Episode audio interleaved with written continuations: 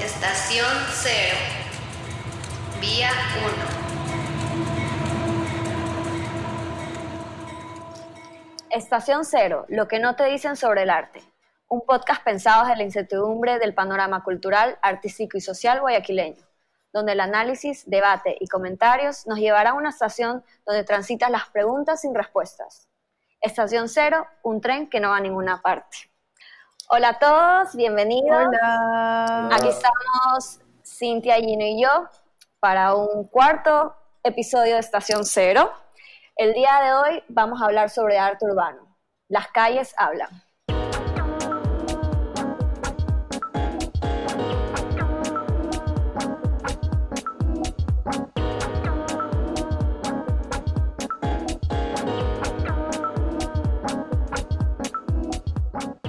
Bueno, ahora sí, hola chicos, ¿cómo están? Hola. Hola. qué bacán tenerles otra vez por acá por el podcast y si son nuevos, quiero darles la bienvenida y, y incentivarles a que escuchen el resto de nuestros podcasts y que además se suscriban a nuestra página en Instagram y a todo lo que hacemos porque se vienen cosas bacanas. Hola a todas, hola a todas. Eh, estamos contentos de seguir haciendo esto, que lo estamos haciendo con mucho amor y espero que también se sigan suscribiendo y bueno, empezamos. ¿no? Bueno chicos, eh, como mencioné en la introducción, el día de hoy vamos a hablar sobre arte urbano. Nuestro episodio lo hemos decidido llamar Las calles hablan. Pero antes de empezar a antes de empezar a dialogar sobre el tema, creo que es importante eh, que un poco veamos cómo los tres capítulos anteriores van de la mano con este, ¿no? Y puede materializarse en este, en este cuarto episodio, ¿no? Entonces, tuvimos en nuestro primer podcast, en eh, nuestro primer episodio hablamos de las exposiciones y en particular mencionamos a Cartografías Paganas, que es una exposición que vamos a mencionar bastante en este episodio, ya que fue una binacional de arte urbano que se realizó en el MAC en el 2019, donde intervinieron 42 artistas urbanos.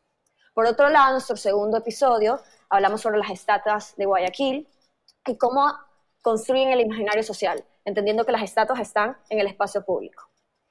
Y en el tercero, bueno, hablamos sobre el performance. Y lo que creo que es importante mencionar sobre el performance cuando hablamos de arte urbano eh, viene a ser el arte acción como intervención en el espacio público, como esta irrupción del, de la rutina, del pasivo transitar, transitar de los transeúntes. En ese sentido, podríamos entender que el arte estimula otro modo de estar, otro modo de descubrir, de penetrar, eh, de pasear nuestra ciudad y de pensarla. Entonces creo que primero podemos partir de las preguntas de qué es el arte urbano, qué entendemos por arte urbano, cuáles son sus posibilidades y cuáles son sus lenguajes. Entonces chicos, no sé cuál de ustedes quisiera empezar con ese pequeño recuento de qué entendemos por arte urbano y ahí empezar a dialogar sobre el tema.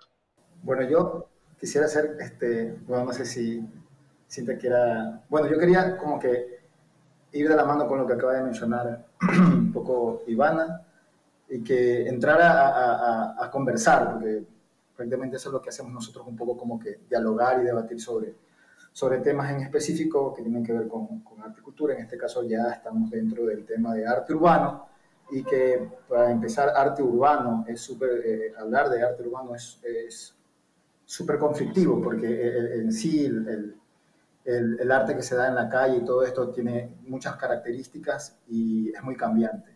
Entonces, un, poco como para hacer un, recuento, una retrospectiva de cuál sería el origen, la historia, voy a, a, tomar un poco de lo que menciona una historiadora española que se llama Iria Candela, en un libro que tiene ella que se llama Sombra de Ciudad, Arte de Transformación Urbana en Nueva York, 1970-1990. Entonces, ella lo que explica es que el arte urbano se da como una manifestación, como acción y reacción a un cambio que está sucediendo dentro de, de, de la ciudad, ¿no? Está, si queríamos eh, un poco como que ponerlo en, eh, eh, hacer como unas comparaciones, podría ser lo que sucedió acá con la regeneración urbana en Guayaquil, sucedió en 1970 en Nueva York con esta urbanización idealizada, ¿no? que comenzó a, a, a, a modelar la ciudad y, y hubieron bastantes situaciones ahí que, que dieron como que el nacimiento a esto del, del renacimiento urbano. Ella lo, ella lo menciona así, Iria Candela, en su libro. Y que hubo este ordenamiento urbano que se da entre 1970 y 1981, eh, también dio luces sobre estos conceptos que aparecieron después, como gentrificación y, toda esta cuestión que, que, trajo el movimiento de, de, sectores eh, populares que vivían en, un espacio céntrico por fuera, para vivir en otros lados y, que estas ciudades y que estos lugares quedaban deshabitados prácticamente y comenzaron a ver ahí, ¿no? Entonces, esta manifestación, esta manifestación artística, podemos decirlo en la calle, en el arte, eh, eh, que se da, aparece justamente en, Estados Unidos, en Nueva York. Ya para acá, mirándolo un poco como traído ya para el, contexto sudamericano, también hubo algo en, en México, un movimiento súper fuerte que fue de la mano también que eh, como apoyo estatal y podría decirse también este, de artistas que estuvieron ahí, que entraron muy de la mano en el concepto, en cambio, muralista, podríamos decirlo, hubo una, una corriente muy fuerte en México también con respecto al arte eh, eh, que se daba dentro de las calles.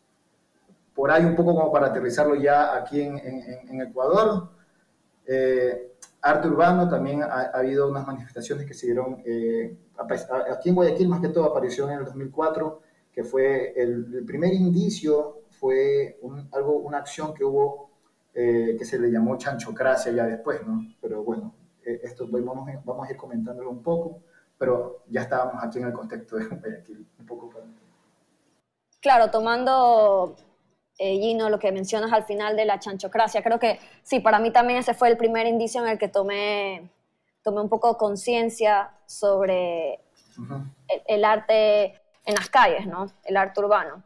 Y pensando en arte urbano también uno puede pensar que hay muchos lenguajes, ¿no? Tenemos el graffiti, tenemos los happenings también, tenemos el muralismo, como mencionaste también en México, que tuvo una fuerte, eh, una fuerte influencia en, el, imaginario social mexicano y político. Y, bueno, tenemos mil, mil, lenguajes. Tenemos también el chapeteo, si, si pensamos en Guayaquil, eh, muralismo, eh, bioperformance, eh, yo quisiera hacer como una acotación como súper fuerte de todo esto que hemos venido hablando y me parece que hay que hacer una diferencia grande entre lo que es graffiti, lo que es arte urbano y lo que es arte público. Ahí vamos ordenando estas cosas. Sí. Porque sí estamos hablando de todas las expresiones del arte de, en la calle y hay cosas que tampoco como que van a entrar como eh, del todo en una categoría o en la otra pero hay que, hay, por ejemplo, el chapeteo guayaco, que si es que alguna vez han ido en bus, en taxi o, en carro, de ley han de haber visto como un idioma que no se entiende, como escrito en una pared o, o, como parece un montón de rayones. Bueno, es gente que tiene su lenguaje y entre ellos se entienden, saben leerse, saben escribirse, o sea, es como un... En serio es un lenguaje, meramente de Guayaquil. Y eso es graffiti, porque no es, no es, digamos que no es legal, no entra dentro de la legalidad. Es algo que se hace sin permiso, se hace este, en la calle, en la oscuridad, en la noche, tiene que ver sobre todo con eh, movimientos sociales urbanos, por ejemplo, esta, se, me, viene también Pandemia Gráfica, que fue este proyecto de, no sé si lo habrán visto en redes, era como... Eh, se robaron mi avioneta o vivo en otra realidad, eh, escritos así en las paredes, aguante educación pública. Ese es como eh, el, digamos, el graffiti, ¿no? De ahí está el arte urbano, que ya más bien tiene que ver con eh, dinámicas, como dijo Gino, que tienen que ver incluso con la gentrificación, con este con los precios en alza y baja en el mercado de bienes raíces y cosas así, porque por ejemplo en este caso yo pondría el, ay, no sé, incluso ah, para, para colmo sí, me parece importante decir que en su tiempo el, la chanchocracia también fue graffiti, ¿no? Como después se vino como a esta cosa más de arte urbano, porque había como un permiso, y se puede como transformar, o sea, tú puedes tener permisos para hacer una cosa de parte del municipio, alguien te auspicia la pintura, y, lo urbano sirve como un lienzo a partir del que tú también estás creando un espacio, ¿no? Tú estás repensando la ciudad a partir de, puede ser la pintura. Lo, último que vi, por ejemplo, el otro día estaba pasando caminando como del Policentro al San Marino, al San Marino al Policentro, y vi que habían hecho eh, de la misma iniciativa de Bosque de Colores, que también es parte del arte urbano, habían hecho una especie de caminata para, para como de colores para salvaguardar a la gente y sepa como eh, reconfigurar la estructura de la calle de alguna manera, como haciéndola más amigable para el transeúnte, para las bicicletas, que ahora con la pandemia la movilidad de, otro tipo de transporte también está en alza.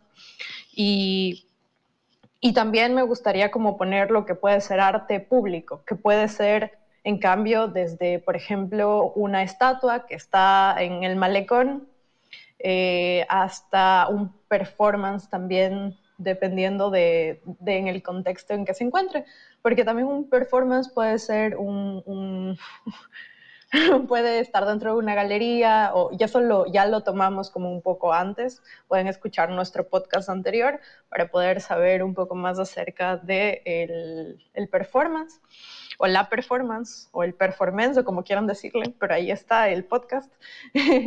Entonces pueden el arte público es incluso mucho más amplio, ¿no? Porque puede abarcar tantas otras cosas. Puede incluso ser un, no sé, un, gran performance como de, muchas cientos de personas. Que, bueno, y ahí yo creo que acabo con mi intervención, creo que ya expliqué. Ordené. Gracias, Cintia. Eh, es que es un, tema bastante, es un tema bastante amplio y a eso me refiero con los muchos lenguajes que podrían entrar dentro del arte urbano y, bueno, arte público que creo que va un poquito eh, de la mano, o sea, caminan un poco ahí los dos, se dan. Hay, también el problema de, de cómo diferenciarlo. Hasta a mí me cuesta a veces diferenciarlo. Y también eh, viene lo que va también de cuando consigues permiso o cuando ya es sin permiso y viene a ser considerado vandalismo o, o simplemente que el artista se toma las calles porque son públicas.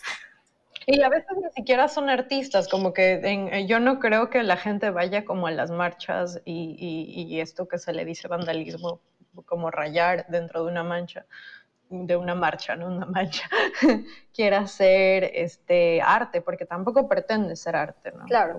son acciones. No, tiene esa pretensión, ajá. Son acciones, son acciones de ciudadanos, de sujetos dentro del espacio público. Algo que yo quería como que seguir un poco en la idea que estaba hablando Cintia cuando se reconfigura el espacio público, es que también tuve la oportunidad, también así mismo en este recorrer, ¿no? Porque un poco como el flaner, de ir por las calles viendo y observando, también yo pude este, ver también que también el, el, valga la redundancia, el arte urbano sirve para significar y, y dar cabida también a contextos como el que estamos eh, viviendo ahora mismo con esto de la, de el efecto post-pandémico, ¿no? Me topé con, con los compañeros, los amigos eh, artistas urbanos Monosapien y pude conversar con, con, Jimbo, pero él es uno de los líderes, de, le mandamos un saludo, por cierto, si están, yo sé que van a escuchar este podcast ellos, y eh, pude hablar con él y me pudo conversar un poco sobre cómo se están dando estas acciones ahora, porque ya no tienen la misma, ya no están trabajando ellos eh, como en sus inicios, ¿no?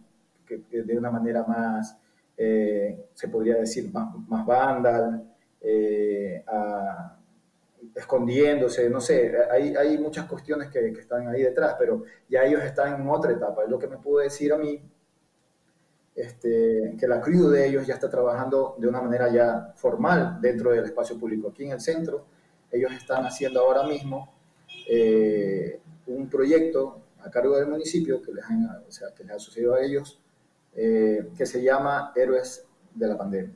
Entonces, eh, están pintando ciertas personalidades que han trabajado dentro de, ciertas instituciones y que lamentablemente han fallecido y ellos están pintando a estas personas, están retratándolas, haciendo retratos a nivel de los puentes. Entonces, yo un poco pude observar, eh, estar con él, conversar y me dejó bastante claro que todavía hay cuestiones que, que tienen que todavía trabajarse a nivel del ciudadano, cómo, cómo, ve la obra dentro de la calle, que sigue siendo mal vista, él me dice, ¿no? que todavía hay un estigma sobre las personas que van con, con, con, el spray o que están pintando en las calles, entonces son mal vistos.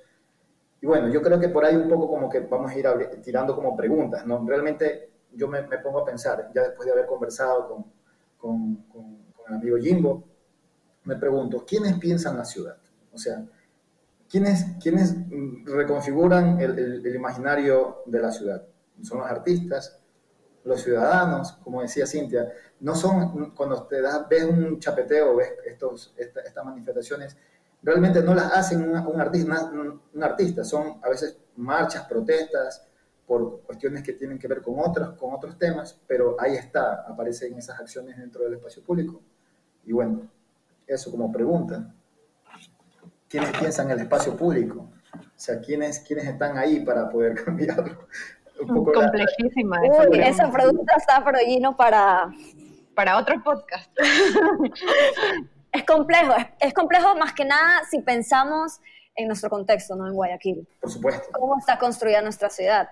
Eh, en mi opinión, nuestra ciudad eh, se sigue pensando como una ciudad moderna, no, no como una ciudad contemporánea. Todavía creo que estamos ahí, pero sí creo que estamos abriéndonos a, a, estas expresiones eh, en el espacio público.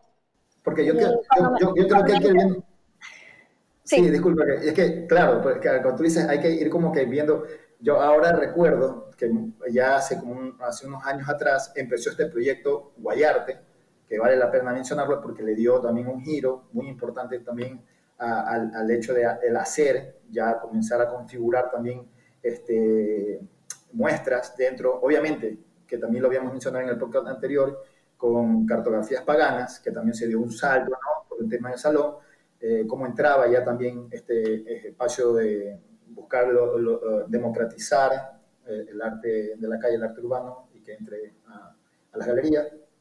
Y yo, me, yo, yo ahora veo, ¿no? bueno, sucedió lo de Guayarte. Lo de Guayarte tomó otras luces, tomó otras vías, y bueno, mucha gente está de acuerdo con que esté, que esté sucediendo esto, que está animando mucho la ciudad, está haciéndola más visual, no sé.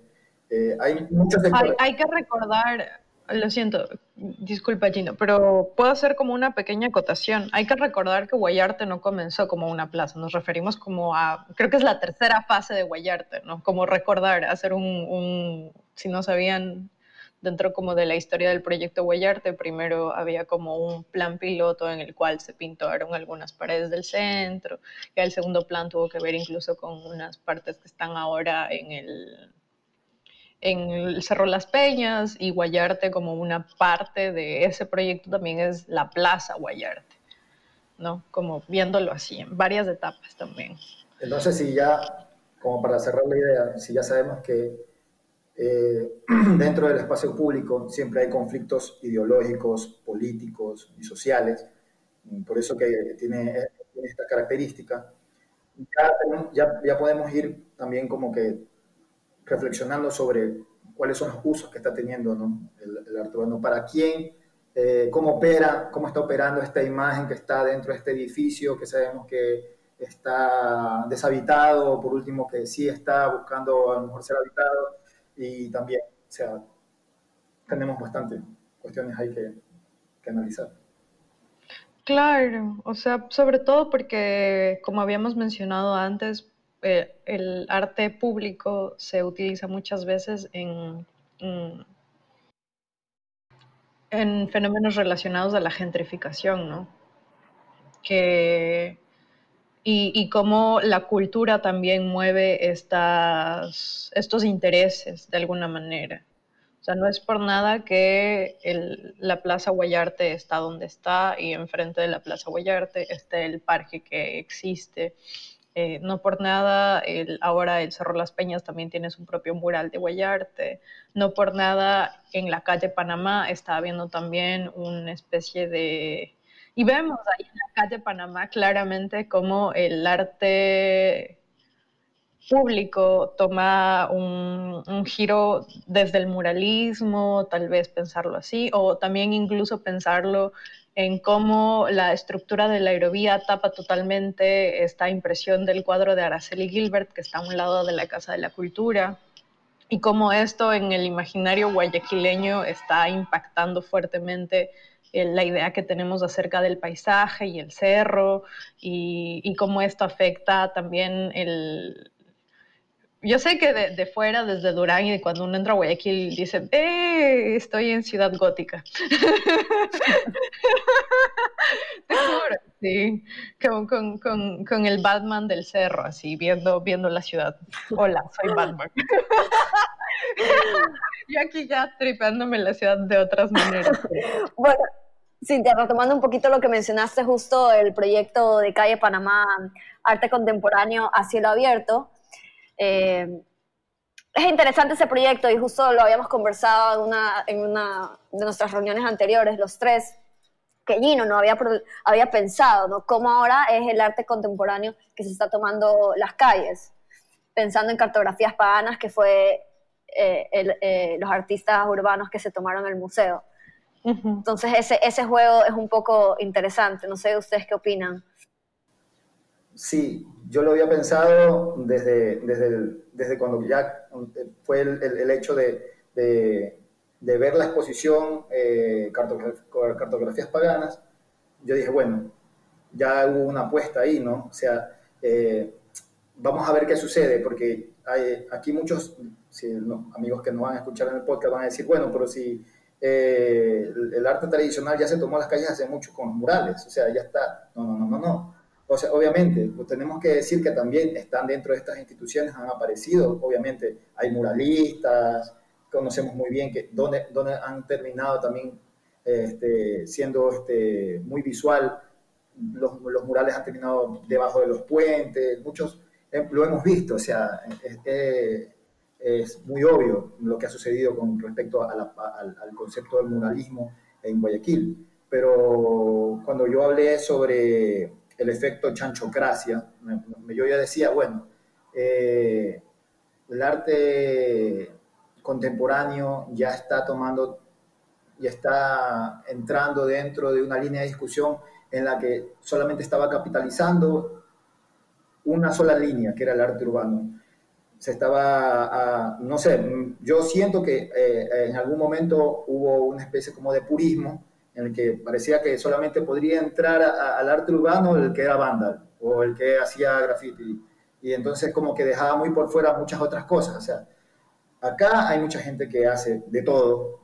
O sea, una, persona que hace pintura puede usar el soporte, puede cambiar, o bien puede ser una pared, terminar haciendo un fresco, o bien puede hacer usar una lona, un lienzo, y terminar haciendo una pintura de caballeta. Entonces, yo creo que eh, la democracia del arte está justamente en esas, esas expresiones, o sea, en que todo pueda circular, tanto por las instituciones como para la calle. Y eso está sucediendo ahora con el proyecto de la calle Panamá. Me parece muy significativo que estén sucediendo estas cosas ahora, porque pueden entrar ahora sí, ahora sí puede yo, yo espero que haya un debate super, mucho más maduro con respecto a qué se está haciendo dentro del espacio público bueno, entender también en ese sentido el museo como espacio público. Si ya ponemos a pensarnos, ¿no? Eso es, ese es un tema eh, que vale la pena conversar también en otro, en otro capítulo, ¿no? Los museos como porque son espacio público, a no ser que sea un museo privado, pero... No, pero también, los, también los hay, los museos privados, pero claro, ah, ellos pueden pero los museos públicos son espacio público, ¿no? Lo gracioso es, es que en los museos privados uno dice, bueno, yo voy al museo privado, pero ellos ponen lo que ellos quieren, obviamente, pero, claro. pero lo gracioso es que tú vas al museo que es público y encuentras que también ponen ellos lo que ellos quieren, o sea, tú vas a entrar al museo y encuentras una pared llena de retratos de quién, de los ilustres, entonces, nobles, patricios y, bueno, entonces eso lo dejamos para un próximo podcast. ya lo hicimos, ya hablamos en el primer capítulo sobre los nobles patricios y los piratas. No, pero, eso no profundizamos, no profundizamos. No, pero no, no, pensamos solo en la institución museo, sino en las exposiciones en general. Pero bueno, estamos desviando completamente del tema. Regresando a la calle. a mí me problematiza un poco cuando ya el, eh, la intervención en el espacio público está auspiciada, ¿no? Porque, como mencionaba Suyino en un principio y Cintia también, ya, ya viene desde una mirada, ¿no? Y, y, viene mucho con esta idea de embellecer la ciudad. Pero ya eso de por sí viene desde la regeneración. Pero si ya pensamos en una ciudad contemporánea también, eh, en mi opinión, creo que el arte o, cualquier intervención en el espacio público de, propone más bien una resistencia, ¿no? una representación de eh, los no representados también. Entonces, en ese sentido, quiero ver qué opinan eh, con los temas de ya auspicios, ya estar auspiciado, por ejemplo, por entidades públicas o, o privadas. Yo puedo mencionarte ahí rápidamente que cuando eh, pude conversar con, con, Jimbo de Monosapien, me supo decir que, bueno, ya es algo que ya está mm, normalizado, ¿no? O sea, las personas que trabajan también algo, bueno, también hay que sacar también del modo de pensar que la gente diga, bueno, esta persona que trabaja en arte urbano es una persona que, pobrecito, no tendrá, no, no, ellos tienen, ellos saben muy bien su trabajo y ellos tienen espacios donde encuentran siempre este, contratos donde pueden trabajar. Ellos son unas personas que, tienen mucha cabida dentro de, demandas, de sin número de, cosas, de instituciones que siempre están requiriendo sus servicios. Entonces, eh, ellos están, obviamente,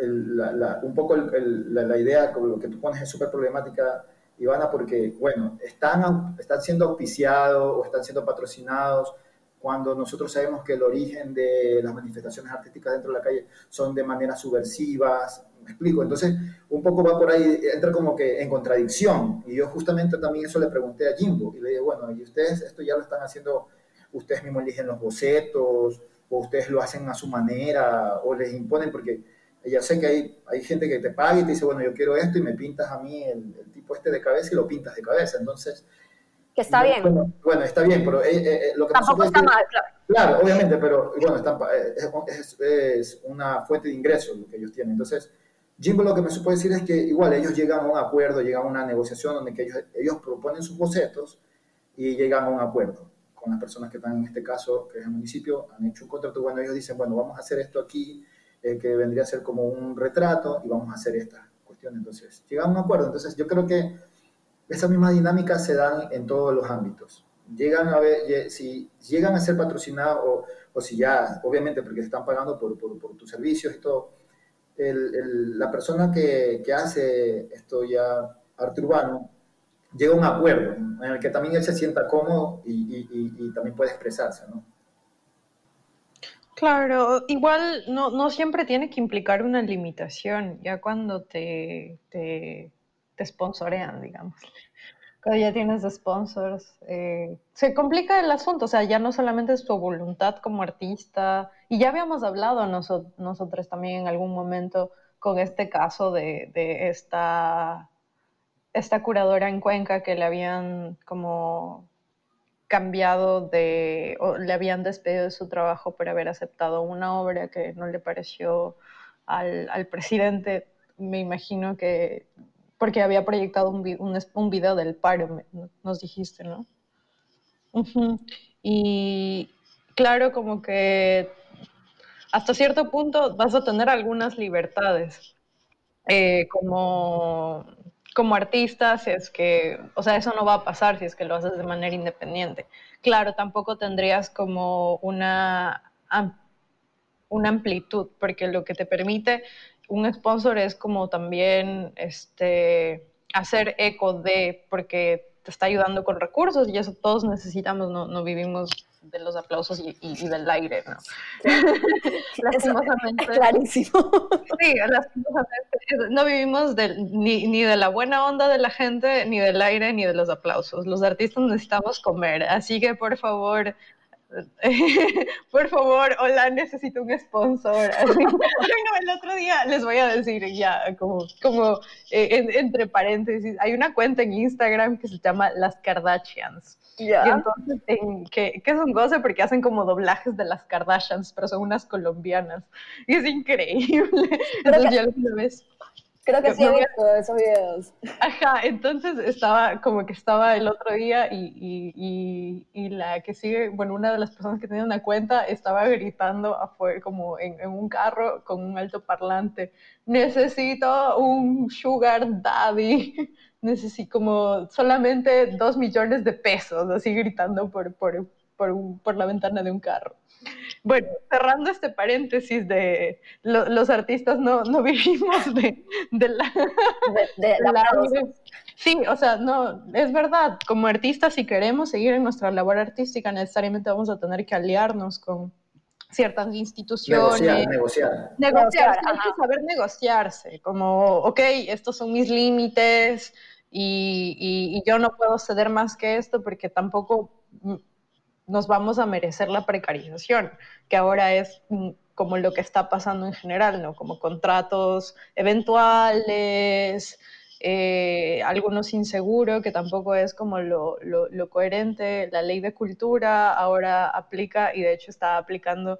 Me molesta un poco como, por ejemplo, ver que no aplica la ley de cultura para cobrar los, los registros del- lo- de las canciones, pero sí aplica, por ejemplo, como para la cárcel a las personas que hacen un graffiti. Entonces hay que ver para dónde también está yendo esa ley. Eh, por otro lado, como contando esta, estas cosas que también están pasando, porque claro, es la ley de patrimonio y cultura.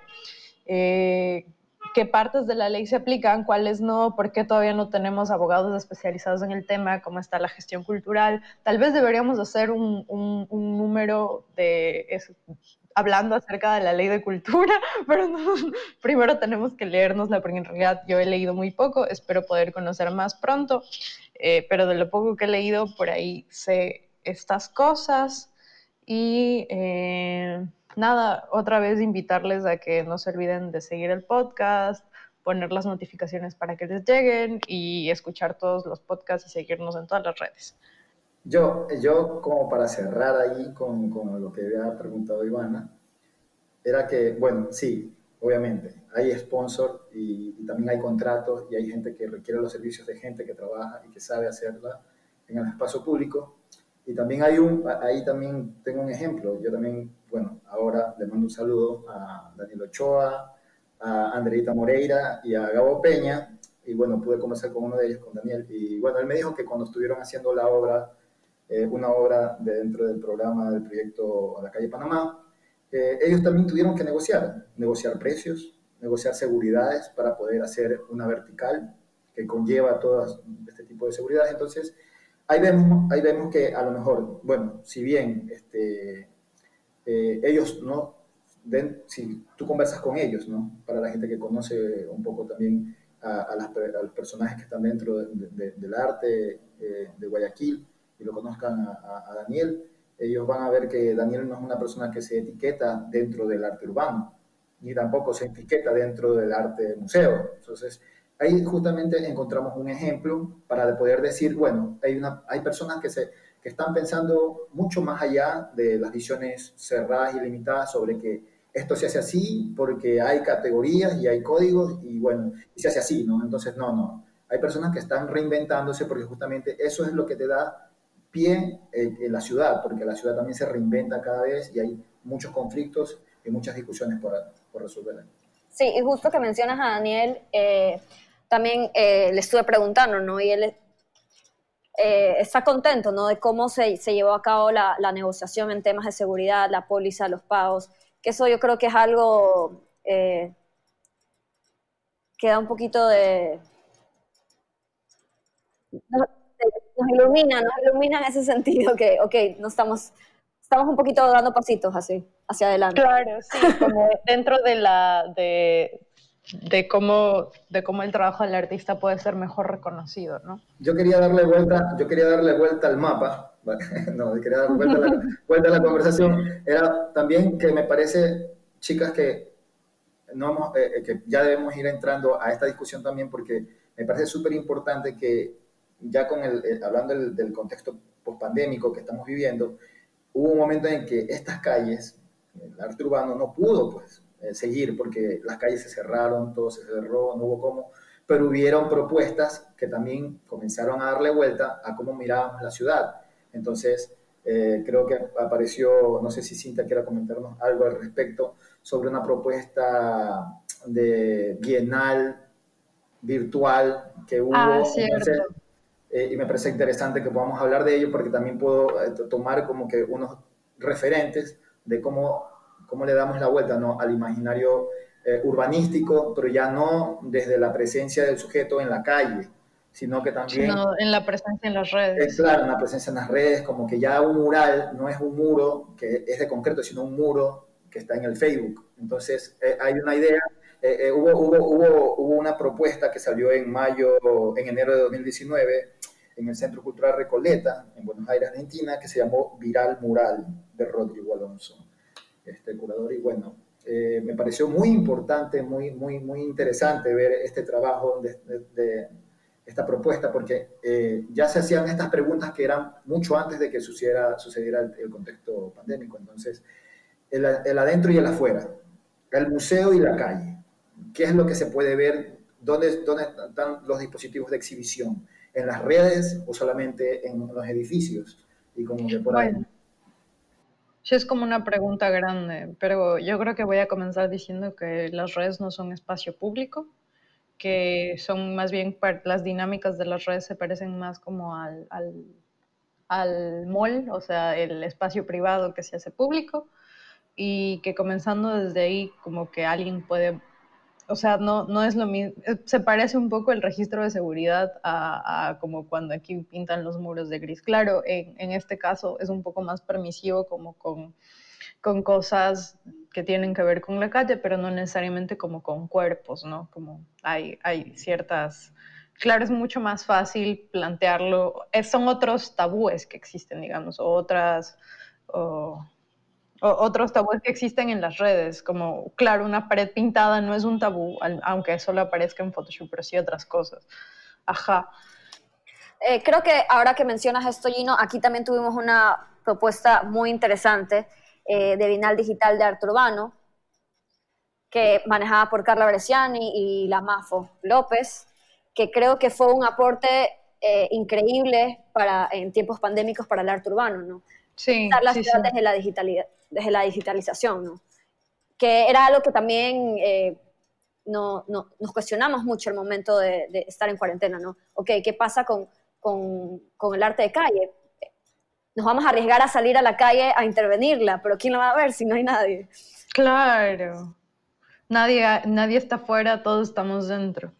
Eh, y eso también como no, no todos tenemos, hay que como recalcar un poco que dentro de la digitalidad no todos tenemos la, la misma, la misma, este, no estamos en el mismo nivel, no todos tenemos la accesibilidad, pero Instagram en ese, y Facebook en ese sentido se, como tiene la posibilidad, a diferencia del, de la calle, de viralizarse, ¿no? Que a la final es diferente como sí, hay mucha gente que ve un muro porque está en un lugar donde es muy transitado, pero en cambio en la digitalidad lo que importa es la viralización de este contenido. Mientras más gente comparta, mientras más gente le dé like y lo comente, como que el algoritmo va a hacer que esta, esta publicación pueda eh, emerger en el feed, ¿no? Como que no se pierda en el río de Instagram o de Facebook o de lo que sea. Claro, a mí también lo que, lo que me pareció pertinente de esta propuesta es que eh, nos ayudaron a, poder realmente visibilizar estas nuevas posibilidades del espacio público, pensando desde el arte urbano, ¿no? que muchas veces es difícil de imaginar eh, la ciudad eh, tan colorida, pero ya tenemos este, este, primer acercamiento que nos brinda esta posibilidad de, ok, sí, sí funciona, porque dentro de, dentro de justo un trabajo que realicé eh, el año pasado, antes de la pandemia, de una curaduría sobre arte urbano. Dentro de la investigación que hice, eh, me tocó hacer muchas, eh, cuestionar a muchas personas en la calle, ¿no? principalmente en Urdesa. Y la gente le tiene mucho miedo al color. Cuando yo preguntaba qué opinaban sobre los murales, qué sentían que les brindaba a, a, su barrio, era más que nada un no, no, no me gusta el color, yo prefiero blanco, como que hay un miedo hay un miedo al color, hay como un estigma a, a, a la calle, a las paredes rayadas. Y, y, este, y esta Bienal Digital eh, permite, nos permite ver esta, que no, que no hay que tenerle un miedo ¿no? al color, no, no es tan malo como lo piensan o lo pintaron en su momento. Claro, o sea, no hay riesgo, ahora está validado no solamente por, no solamente por las redes, sino por el museo, y hasta hay un programa municipal de incentivos para con el arte urbano, de alguna manera también para, este, digámosle, subsanar esta deuda de Guayaquil con el arte de calle. Exacto. así, como entre, entre, comillas, también como para pensarlo. Eh, eh, la deuda que tiene Guayaquil con el arte de calle. Sí, o sea, igual sigue teniendo esta deuda de otras maneras, pero eh, digamos que en algo se, ha, se ha, ha, comenzado a visibilizar no solamente las, el arte de calle, los problemas que tienen, porque es súper complejo, ¿no? Como hemos hablado, tiene que ver con inmobiliar, con con gentrificación inmobiliarias, tiene que ver con el movimiento del espacio, cómo se perciben eh, la ciudad más amigable, la ciudad no adultocéntrica. Entonces, sí, como que conllevan todo, toda esta, esta amalgama de, cosas. Esperamos haber podido cubrir la mayoría mínimo. Creo que, creo que ya después de haberle escuchado a Ivana con respecto, me quedé pensando, ¿sabes, Ivana, en la propuesta de Bienal? En serio, o sea, me llamó bastante la atención porque ya no es la ciudad, es el registro de la ciudad. Ya no está, es la imagen, o sea, la imagen por la cosa. Me recuerda, hay muchos, muchos conceptos detrás y me parecen súper súper interesante que haya sido llevado de esa manera porque ya no estamos discutiendo sobre está o no está, sino que estamos reimaginando esa interacción con la ciudad. Y bueno, y yo creo que, creo que... A partir de la virtualidad, ¿no? Sí, a partir de la virtualidad. Y que, bueno, esa es una realidad que nos invade ahora. Eh, me parece que hemos hecho acá un poco muy, muy, muy, muy reflexivamente eh, estas cuestiones que a lo mejor no llegan a ser eh, pensadas de lleno por, por el transeúnte, ¿no? a lo mejor tú vas por la calle 9 de octubre y te dices, bueno, están queriendo hacer de la 9 de octubre un paso peatonal y como que un lugar parecido a París. Entonces, perfecto, no hay ningún problema con eso, pero vamos a ver cómo está funcionando eso eh, con las lógicas eh, del sujeto que transita la ciudad, ¿no? Porque si vamos a, poner y hacer todo esto como un paseo y a la larga va a estar invadido, pero sí, pero por marcas. Entonces, realmente, eh, ¿dónde está el espacio público para la gente que, trabaja dentro del espacio público? También pongo a pensar un poco en eso, o sea, realmente esta ciudad termina siendo un poco más amigable para quién. Entonces, yo ahí hay un poco de discusiones más, como lo dije al principio, el espacio público, el arte urbano está en un lugar, en un sitio donde que es sitio y lugar de, de discusiones ideológicas y políticas súper fuertes, y hay que estar reinventándose siempre, nuevamente, para poder eh, estar en los debates. Sí, sí, sí. Gracias, Gino. Gracias, Gracias Gino. Sí. Gracias eh, creo que ya, podemos, tenemos, tenemos que cerrar. Nos quedamos con miles de preguntas. Yo me quedé por lo menos con miles de preguntas. Yo creo también. que podemos nosotros ya discutirlas fuera del micrófono para no alargar tanto el, el episodio. No se olviden Pero, de comentar. Dejen sus comentarios, por favor de, de, dejarnos su like, compartir si es que les gustó un montón, de seguirnos en todas nuestras redes. Dejarnos más preguntas. En estacioncero.es en Instagram. Todas sus preguntas, ideas para el programa son súper abiertas. Aprovechen ahora que no somos famosos porque... ¿De dónde vamos a alcanzar a leer todos los comentarios? Porque en algún momento no alcanzaremos a leer todos los comentarios, pero ahora sí, así que aprovechen. Pero bueno, chicos, eh, la verdad es que me gustó muchísimo este episodio, me quedo con más preguntas y los invitamos siempre a pensar su espacio. El espacio público es nuestro. Es nuestro el espacio público, así es. Es nuestro, no es de nadie Es más nuestro. que nosotros. Sí. Chao, chicos. Chao. Como, como, como para comentarles, esta es la cuarta vez que grabamos este episodio, porque el anterior hubo un error. Pero gracias por la paciencia.